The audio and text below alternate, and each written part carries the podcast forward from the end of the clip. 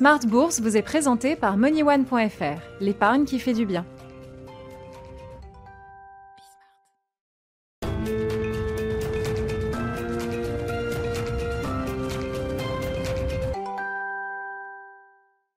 C'est parti pour Smart Bourse, votre double dose quotidienne de marché en direct sur Bismart chaque jour à la mi-journée 12h30 13h et le soir la grande édition à partir de 18h30 au sommaire de cette édition de la mi-journée en ce lundi 9 novembre. Le rallye des marchés actions qui euh, repart de plus belle en ce début de semaine après euh, une pause à peine vendredi dernier. Le CAC et les autres indices européens bondissent de plus de 1% à la mi-journée, un CAC 40 qui revient sur ses niveaux d'il y a deux mois au-delà des 5000 points. Le résumé complet sera dans un instant avec Nicolas Pagnès depuis la salle de marché de, Bourse Direct. Le chiffre du jour, c'est l'estimation du reconfinement en France publiée ce matin par la Banque de France. 12 points de PIB pour le mois de novembre. Hein. L'activité économique sera réduite de 12 points par rapport à son rythme d'activité normal. Rappelons que c'était une baisse de, 30% et plus pour le confinement du euh, mois d'avril. On est donc sur un confinement qui aura un impact moins lourd, mais au final, la Banque de France euh, estime toujours que la récession économique cette année en France, cela sera de l'ordre de 9-10% sur l'ensemble de l'année 2020. Et puis comme chaque lundi, avec en plus des euh, indices qui sont repartis de l'avant, le plan de trading avec notre partenaire Bourse Direct, une semaine sur le plan du, calendrier économique et du calendrier des entreprises qui sera un peu moins chargé que les, les précédentes. Quelques discours de banquiers centraux encore à suivre euh, cette semaine et quelques indicateurs d'inflation notamment qui seront les marqueurs macroéconomiques de cette semaine, avec toujours bien sûr la politique américaine en point de focalisation pour les investisseurs.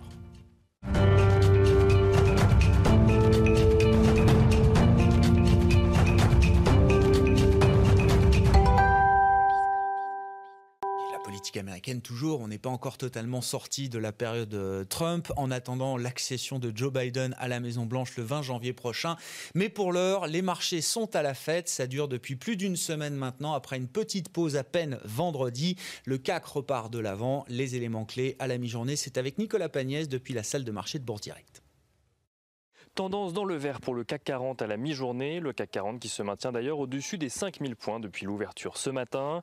Les investisseurs parisiens semblent applaudir depuis le début de la matinée, comme sur les autres places de marché européennes, la victoire de Joe Biden au présidentielle américaine. Une victoire qui laisse espérer aux opérateurs une politique plus modérée, notamment au niveau international, mais aussi un assouplissement monétaire massif aux États-Unis, ce qui devrait favoriser la prise de risque à moyen terme. Joe Biden qui a d'ailleurs entamé les préparatifs de la transition sans attendre la fin de recours judiciaire lancé par Donald Trump. Donald Trump qui refuse pour le moment de reconnaître sa défaite et qui a continué à alimenter la théorie d'une fraude électorale sur Twitter tout le week-end. Il n'en reste pas moins que sa défaite aux urnes alors qu'il est en première ligne de l'affrontement commercial avec la Chine fait grimper les bourses asiatiques aujourd'hui. Le CSI 300 en Chine qui regroupe les plus grosses capitalisations des bourses de Shanghai et de Shenzhen gagne près de 2% ce matin. Le Hang Seng de Hong Kong s'apprécie lui de plus de 1% tandis que le Nikkei gagne lui plus de 2%. La victoire de Joe Biden couplée à la perspective de voir le Sénat américain rester à majorité républicaine laisse également les investisseurs espérer que les réformes fiscales voulues par les démocrates, mais aussi un éventuel démantèlement des GAFA euh, voulu par les démocrates également, aient plus de mal à voir le jour. Les investisseurs qui devraient également garder dans un coin de leur tête la progression de l'épidémie qui atteint désormais les 50 millions de cas dans le monde alors que le nombre de décès atteint lui les 1,26 millions. Un défi que devra notamment tenter de relevé Joe Biden alors que les États-Unis font désormais état de plus de 10 millions de cas depuis le début de la pandémie. La France, quant à elle, compte à présent 1,7 million de cas depuis toujours le début de la pandémie. À noter que dans l'Hexagone, la Banque de France anticipe une baisse de 12% du PIB au mois de novembre par rapport à un mois normal, une baisse moins forte que le recul de plus de 30% connu lors du premier confinement. La Banque de France qui anticipe également une contraction de l'économie française de 9 à 10% du PIB sur l'ensemble de l'année. Et on reste en France, on regarde les valeurs à présent à la Bourse de Paris. Société Générale annonce la suppression d'environ 640 postes en France à, à cause de la pandémie et notamment de ses répercussions sur le groupe. Airbus annonce de son côté avoir reçu 11 nouvelles commandes et livré 72 appareils au mois d'octobre. Des nouvelles commandes qui portent donc le nombre total de commandes d'avions depuis le début de l'année à 308 et le nombre de livraisons depuis le début de l'année toujours à 413. Et on reste dans le secteur aéronautique. Air France KLM annonce que finalement le groupe bénéficiera d'un plan de soutien de la part du gouvernement néerlandais. Mis en suspens dans un premier temps à cause du refus des pilotes de geler leur salaire, celui-ci a finalement été validé ce vendredi pour un montant de 3,4 milliards d'euros. Les syndicats ont accepté euh, en contrepartie euh, un gel des salaires pour l'ensemble des salariés. Et on finit avec euh, l'euro-dollar qui s'apprécie du fait des élections aux États-Unis. Il oscille à présent entre les 1,1850 dollars pour 1 euro et les 1,19 dollars pour 1 euro. Nicolas Pagnès avec nous en fil rouge tout au long de la journée sur Bismart depuis la salle de marché de Bourse Directe.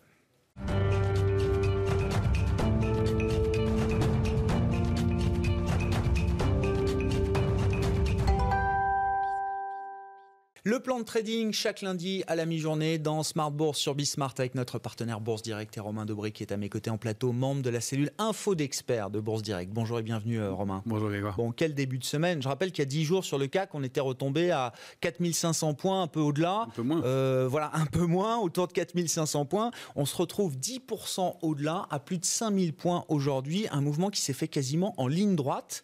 Alors catalysé par euh, le, le scénario politique américain qui semble être une bonne nouvelle pour, euh, pour les marchés, mais on voit un CAC là qui se retrouve au plus haut depuis deux mois, euh, au-delà des 5000 points ce matin. Oui, tout à fait, avec une ouverture en gap haussier hebdomadaire. Donc ça, c'est un signe fort. Euh, ça va d'ailleurs être un, niveau technique à surveiller. Que ce gap puisse être comblé, pourquoi pas, euh, mais qu'il soit rompu, ce serait pas bon, signe. Mais euh, c'est un signe de, force dans, le marché, effectivement, et qui est dans la, même dynamique que les indices américains d'ailleurs. Donc il y a des, éléments intéressants. C'est un mouvement qui se fait sur fond de contre-pied aussi beaucoup. Il y a eu de la prudence avant les élections, et puis une surprise. Le scénario du pire n'est pas celui qu'on croyait. Et finalement, cette situation un peu médiane, bah, plaît euh, manifestement aux investisseurs et euh, tant sur les marchés euh, américains qu'en Europe où on rebondit pas mal et on rebondit sur des secteurs qui étaient, qui étaient en retard. Donc il y, a, un vrai phénomène de contre-pied. C'est pour ça qu'on a un mouvement de hausse de 10% d'un coup, mais qui est à relativiser du fait qu'il il a absorbé un mouvement de baisse qui était quasiment équivalent précédemment. Alors ceci dit, sur le futur CAC 40, ça donne une figure de force puisque la semaine sur le futur, en tout cas, passe pas sur le cash, mais sur l'indice CAC 40 cash, mais sur l'indice futur, la bougie de la semaine précédente a été englobée par la bougie de la semaine dernière et donc, c'est ce qu'on appelle un avalement haussier. C'est un signe mhm. de force en marché. C'est plus fort en bas de marché, mais dans un marché qui consolidait comme ça, c'est plutôt un signe de force aussi. Avec un gap haussier hebdomadaire, c'est pas mal. Et vous dites, c'est difficile de parler de surchauffe parce que le point de départ de cette impulsion haussière, c'était oui, déjà le mouvement baissier qu'on a eu et, et une phase de contre-pied qui s'est construite avec des rachats de positions vendeuses à découvert, des rachats de short, comme on dit. C'est peut-être maintenant, après ces 10%, ces 10 de hausse, qu'on va rentrer un peu dans le dur pour savoir si ce mouvement peut se construire et s'étayer au-delà des niveaux qu'on a déjà euh, pu atteindre. C'est exactement ça. C'est-à-dire que la position ouverte, elle a quasiment stagné dans tout le mouvement. Donc globalement, on est à 250 000 contrats ouverts sur le mois en cours. Il n'y a pas eu de soutien dans la hausse, même 8 000 contrats clôturés dans la journée de baisse de vendredi. Ça veut dire qu'on continue d'alléger les positions. Il n'y a pas d'intérêt fort à l'achat. Il y a eu quelques contrats ouverts dans les dernières séances de, hausse, mais globalement, c'est des vendeurs à découvert qui sont rachetés et pas un gros intérêt marqué fort sur l'indice et sur le futur. Et là, on arrive à des niveaux charnières, des niveaux clés vraiment importants qu'on retrouve, euh, et on est dans une zone positive à neutre avec la possibilité de réactiver des mouvements haussiers. Sur les indices américains, c'est le cas. Donc, bah, sur, sur le, c'est ce qui a l'air de se passer en préouverture sur les futurs. Donc, on est en train de franchir des plus hauts sur le Nasdaq. Donc, ça, ça réactive un mouvement aussi après une grande phase de, pause hein, qu'on avait pu euh, bah, constater euh, au cours des, dernières semaines, depuis le mois de septembre. Euh, là, on, réactive un mouvement haussier probablement avec un potentiel de hausse qui est de l'ordre d'une dizaine de pourcents. Alors, les, niveaux techniques, c'est au-delà de 11 600 points et surtout maintenant 12 100. 11 600, c'est l'alerte. 12 100, c'est le niveau au-delà duquel on va ouvrir cette semaine manifestement. On peut viser des niveaux de l'ordre de 13 300 points. Cible graphique toujours, ça fait une dizaine de pourcents un peu moins sur le Nasdaq. C'est la reproduction graphique de la zone de congestion qu'on a connue. Quand on en sort par le haut, ben, on peut doubler cette, cette zone de, congestion. CF, la leçon de trading sur les trading range. Euh, voilà, donc c'est le cas. Alors, sur le Nasdaq, c'est le cas. Sur le Dow Jones, euh, ben, au-delà de 28 000, 28 150, pareil, on a un potentiel de hausse de 7% environ, donc pour aller cibler 3 420 points. Euh, sur les S&P, c'est une figure différente, mais c'est un triangle haussier, dont on, un triangle symétrique, pardon, dont on sort à la hausse, avec ben, au-delà de, de 3450, une cible qui se situerait autour des 3900 points. Sur le CAC 40, c'est pas joué. Là, on évolue euh, dans une zone de, congestion intéressante et importante. Alors, je ne sais pas si on peut voir le, graphique à l'écran, mais il y a un graphique mensuel que je veux vous montrer, euh, qui est important. 40 vues mensuelles. Les vues mensuelles, parce que euh, il, on voit bien le canal haussier au sein duquel l'indice CAC 40 a évolué de 2011 à 2020. Je suis content de le montrer parce qu'on en parle souvent et que vous mm. puissiez le voir. Au moins, ça rend les choses plus claires. Et on voit que depuis juin, on a oscillé sous ce canal, on a buté sous cette borne oblique violette que vous devez voir à l'écran. Et donc, on a buté dessus 6, 5-6 fois, euh, tout, quasiment chaque mois, euh, avant de la rompre euh, au mois d'octobre et de la réintégrer. On est en train d'essayer de la réintégrer aujourd'hui, ah ce matin, à nouveau, mais avec une structure et une configuration de marché différente cette fois-ci, puisque les secteurs qui étaient les secteurs forts le sont à nouveau, encore que techno et santé sont un tout petit peu sous-performants, mais sont à l'équilibre. Et puis les secteurs euh, qui étaient faibles, euh, eh bien, depuis 15 jours, 3 semaines, deviennent des secteurs forts. Et donc il y a l'automobile, le voyage et loisirs, le pétrole, on le répète, et les bancaires, mais qui se portent bien, qui viennent étayer ce mouvement-là. Et puis le luxe qui dément pas et qui surperforme à son tour. Euh, donc il y, a, un mouvement de, masse. Il y a les secteurs de la finance, il y a le secteur de l'industrie aussi qui paye. Donc c'est vraiment important. C'est ce qu'il faut comprendre là, peut-être dans cette séquence de marché, Romain. C'est un mouvement de participation beaucoup plus large. C'est plus uniquement un marché qui est euh, euh, drivé par les seuls GAFA. Il y a d'autres secteurs qui participent à la hausse, des secteurs qui étaient déjà des secteurs forts, mais des secteurs beaucoup plus faibles qui sont en train de se renforcer au fur et à mesure. Exactement, qui donnent des signaux intéressants. Alors, les meilleurs signaux, on les trouve sur l'aviation, Airbus notamment, par exemple, qui vraiment sort d'une zone de congestion euh, avec du, volume et on voit qu'il y, a un mouvement qui se produit dessus. L'automobile aussi, c'est un petit peu plus mitigé, mais il y a, il y a des, choses qui se produisent. le secteur bancaire, c'est selon les dossiers euh, il y a des valeurs qui sont un peu plus attractives que d'autres, euh, graphiquement en tout cas. Euh, et donc, on, voilà, on a un mouvement qui, qui se met en, place progressivement, avec aussi du soutien. Alors, sur les secteurs technologiques, évidemment, il y a des dossiers qui ont beaucoup payé, c'est plus compliqué. Mais si on regarde dans les petites et moyennes capitalisations, encore du mouvement ce matin. Sur les énergies renouvelables, ça repart de plus belle. Nextera aux États-Unis qui est reparti, qui forme de nouveau plus haut. Il y a, les, secteurs, des secteurs variés qui viennent en soutien du mouvement. Oui, tout à fait. L'agenda de la semaine, bon, je le disais, hein, ce sera une semaine un peu moins intense que la semaine euh, dernière. Ce sera difficile de faire plus intense que la semaine politique américaine qu'on a vécue.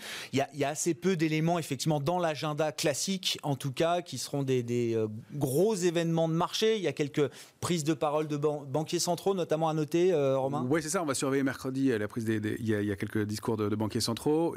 il y a Philippe Lane qui va s'exprimer mercredi. On va surveiller, parce qu'on se souvient que fin août, il avait quand même mis un coup d'arrêt dans la hausse de l'euro.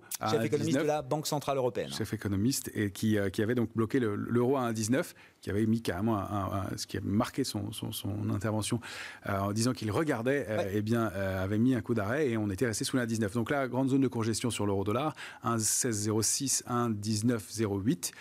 on évolue entre ces bornes tant qu'on n'en sort pas, pas de mouvement important, mais ça s'oriente manifestement pour un mouvement haussier et il y a une résistance importante qui correspond à la sortie du trading range qui serait un 22,30 qui pourrait mmh. être une cible si on arrive à, sortir par le haut de, cette zone de congestion. Donc on va regarder ça. Il y a demain le, le du sentiment économique en Allemagne, attendu en très forte baisse, peut-être une surprise de ce côté-là. Et sinon, du côté des États-Unis, plutôt des, éléments de l'inflation en fin de semaine, euh, jeudi et vendredi, avec les, prix à la production et les prix à la consommation. Euh, donc c'est un peu ce qu'on ce qu'on peut regarder de, du côté du, du, calendrier. Il y aura le PIB quand même en Grande-Bretagne euh, jeudi. Euh, évidemment, attendu un fort rebond, mais en baisse nette sur un an. Donc, euh, du côté du calendrier macroéconomique, pas grand-chose. Microéconomique, ça se calme aussi beaucoup. il y aura, On arrive au bout des publications. Je crois qu'on est à 450 publications sur 500 pour le S&P 500. Il y a encore McDo qui doit publier McDo, ce soir, Baidu. Hein, je crois. Voilà, Baidu également. Et puis Walt Disney jeudi. Ouais, Walt Disney. J'ai vu aussi EDF, Engie en fin de semaine pour les valeurs. Euh, oui, j'ai Alstom, Engie. Alstom qui publie également cette semaine. Et puis euh, l'AG d'Unibail Rodamco hein, euh, demain. Demain. qui sera un événement important parce qu'on va décider ou non de mettre en œuvre une augmentation de capital recommandée par le management de 3,5 milliards d'euros. C'est un peu un des dossiers chauds en ce moment sur la place parisienne. Ça va être, ça va être, ça va être sportif. C'est très suivi par le marché. Il y a effectivement des enjeux importants. C'est quand même un titre qui sous-performe énormément, qui a, qui a recovery possible. Donc les, stratégies vont être importantes et, sur, et pour le titre et pour le secteur d'ailleurs, puisqu'il y, a vraiment beaucoup d'enjeux. Reset ou Refocus, hein, ce sont les deux plans effectivement qui sont proposés aux actionnaires euh, d'Unibail euh, Rodamco. Reset, c'est le plan du management avec l'augmentation de capital de 3,5 milliards d'euros. Refocus, c'est le plan qui est proposé par euh, les actionnaires minoritaires Xavier Niel et Léon Bressler. Voilà pour l'agenda de la semaine. Romain Daubry avec nous chaque lundi, chaque vendredi, notre partenaire Bourse Direct en plateau dans Smart Bourse sur Bismart. Romain Daubry qui est membre de la cellule Info d'experts de Bourse Direct.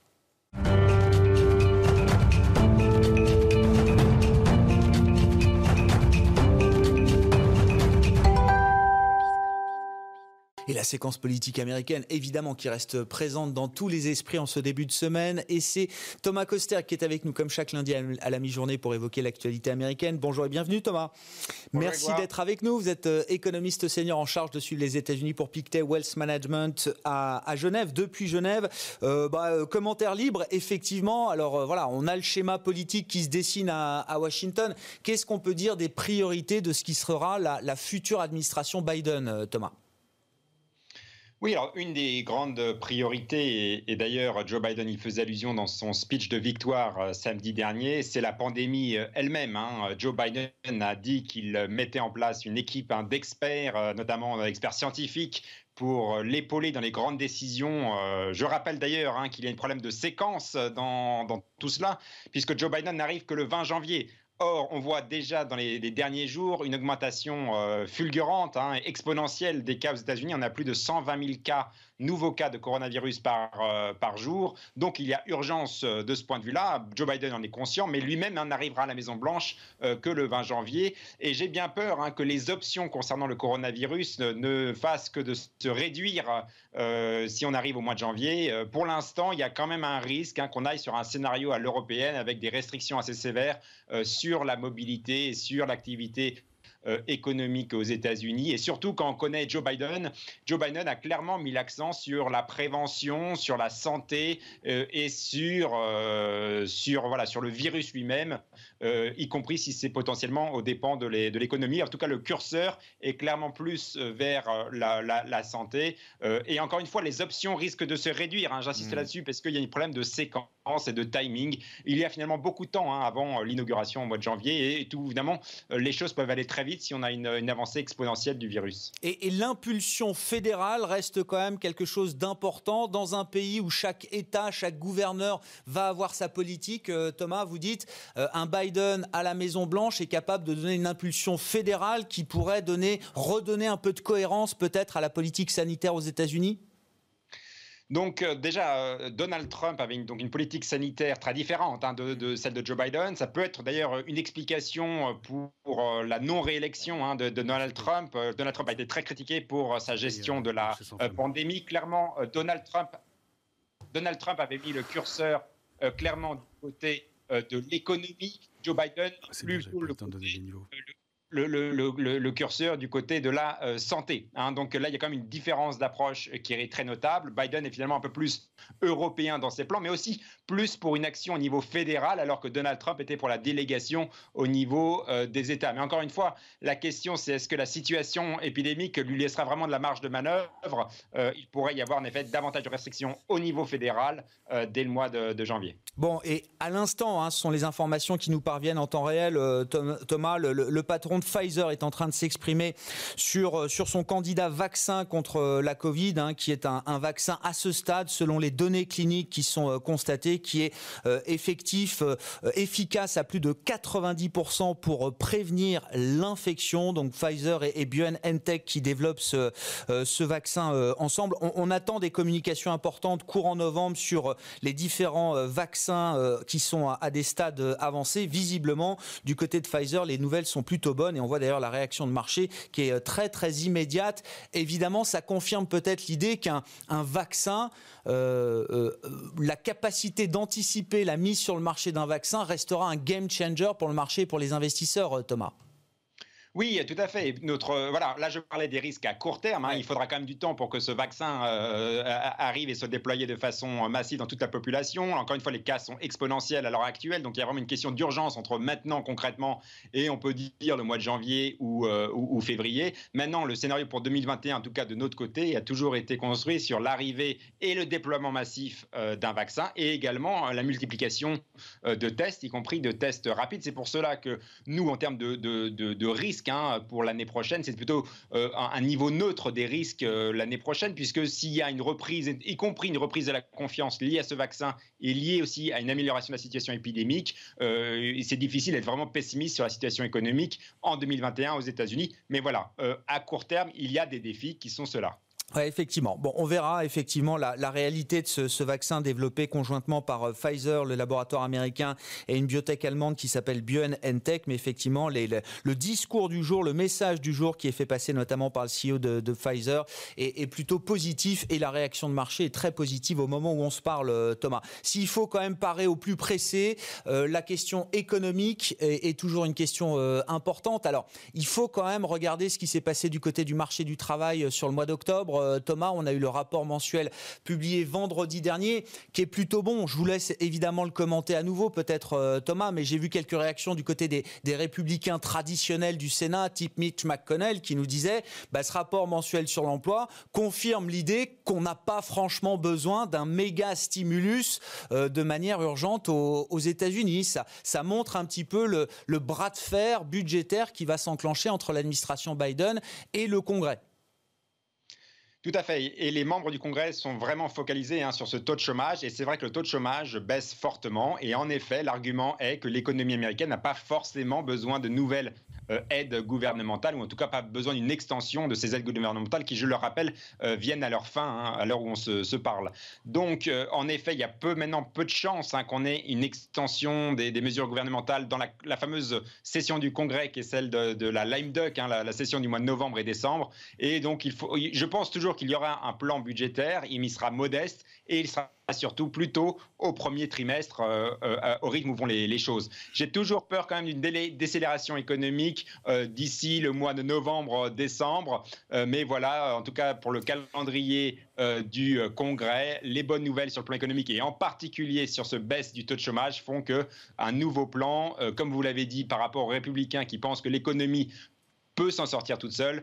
Euh, un nouveau plan budgétaire à très court terme, ça semble assez peu probable à ce stade-là. Bon, euh, au final, le marché compte toujours sur la réserve fédérale euh, américaine pour compenser, neutraliser les, les, effets économiques négatifs de court terme. Thomas, vous êtes toujours sur l'idée que la Fed agira à nouveau au mois de décembre en augmentant encore l'enveloppe de son programme d'achat d'actifs. Juste une question, parce que c'est une question qu'on s'est posée tout au long du mandat de Donald Trump. Joe Biden, Joe Biden et Jérôme Powell, est-ce que ça marche? Est-ce que ça fonctionne? Est-ce que le tandem peut fonctionner, euh, Thomas oui, je pense que le tandem peut, peut fonctionner. Alors c'est vrai que Jérôme Powell est, euh, est, républicain, a été nommé par euh, Donald Trump pour succéder à Janet euh, Yellen, qui était elle-même plutôt démocrate. Euh, mais non, je mais, pense que l'alchimie peut fonctionner. Jérôme Powell a quand même beaucoup mis l'accent hein, sur une politique très dovish, très accommodante euh, de la politique monétaire. Cela est appelé à continuer. Et je pense que Jérôme Powell sera tout aussi satisfait de cette politique de Toba, qui, je le rappelle aussi, aide au financement de la dette publique et donc aide au projet euh, aux projets gouvernementaux aux États-Unis. Merci beaucoup Thomas. Merci pour Merci. Vos, vos, remarques, vos réflexions sur euh, cette séquence politique américaine qui continue et qui restera un point de focalisation important pour les investisseurs. Thomas Coster qui était en visioconférence avec nous depuis Genève, économiste senior en charge de suivre euh, les États-Unis pour Pictet Wealth Management. On revient en plateau quelques instants avec Romain Daubry en direct dans l'édition de la mi-journée de Smart Bourse sur Bismart. Romain, Bourse Direct. Oui, parce que la donne est déjà en train d'évoluer par rapport au discours qu'on tenait il y a quelques minutes à peine. Je rappelle les informations qui sont en train de tomber, publiées notamment par les agences euh, américaines d'information euh, économique et financière. On a des nouvelles d'un vaccin qui est développé par Pfizer, grand laboratoire américain, en partenariat avec une biotech allemande qui s'appelle BioNTech. Ce vaccin qui est un, euh, en stade clinique avancé montre une efficacité supérieure à 90% pour prévenir l'infection de, de Covid. Donc des résultats qui sont très positifs. C'est un grand jour pour la science et pour l'humanité, déclare notamment le euh, président directeur général de Pfizer euh, en ce moment. Je le disais d'un mot, la réaction de marché ne s'est pas faite attendre, elle est spectaculaire. Elle est, elle est, elle est énorme. L'indice CAC 40 prend plus de 4,5% maintenant. Les futurs américains sont en hausse de 3% à peu près. Le Dow, le Dow Jones, euh, 4%, 4 de Dow Jones maintenant, le temps de le dire.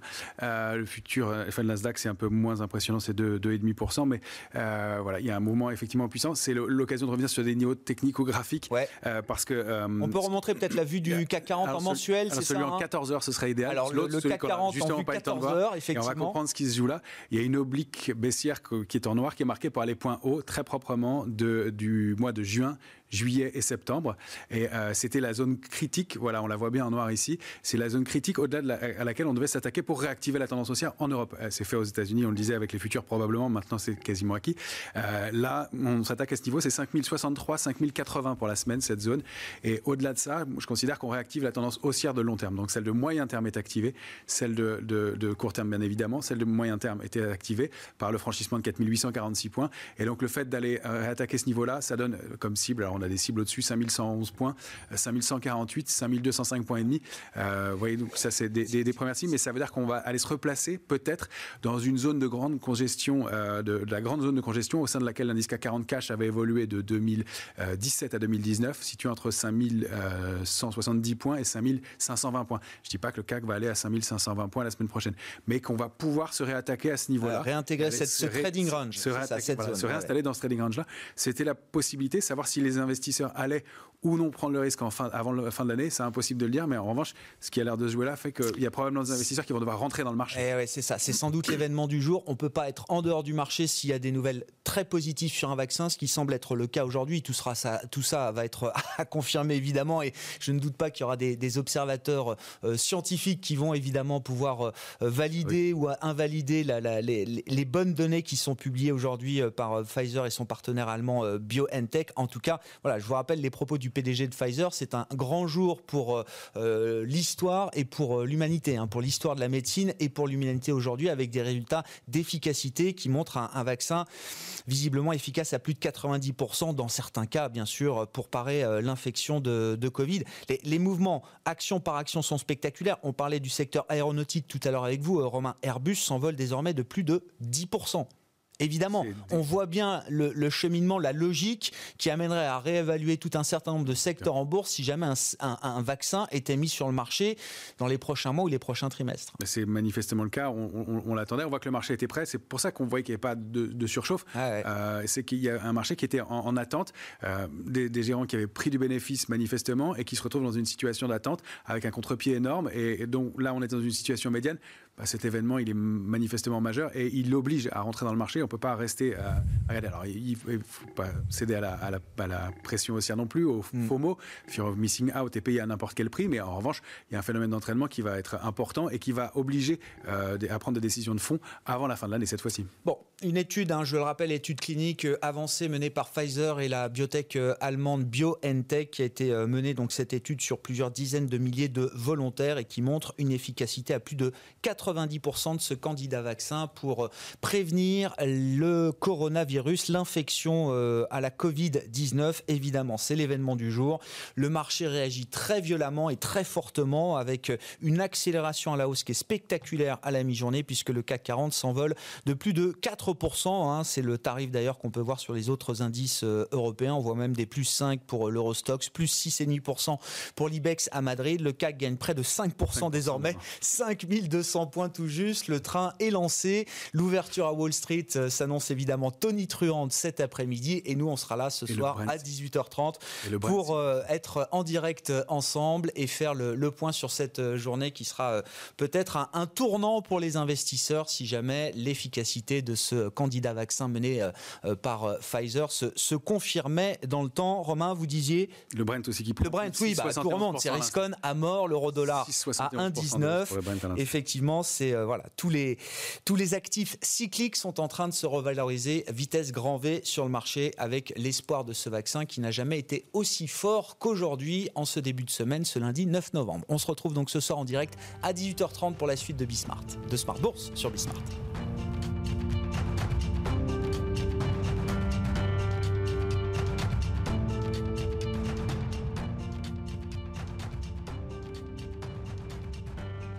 C'était Smart Bourse avec MoneyOne.fr, l'épargne qui fait du bien.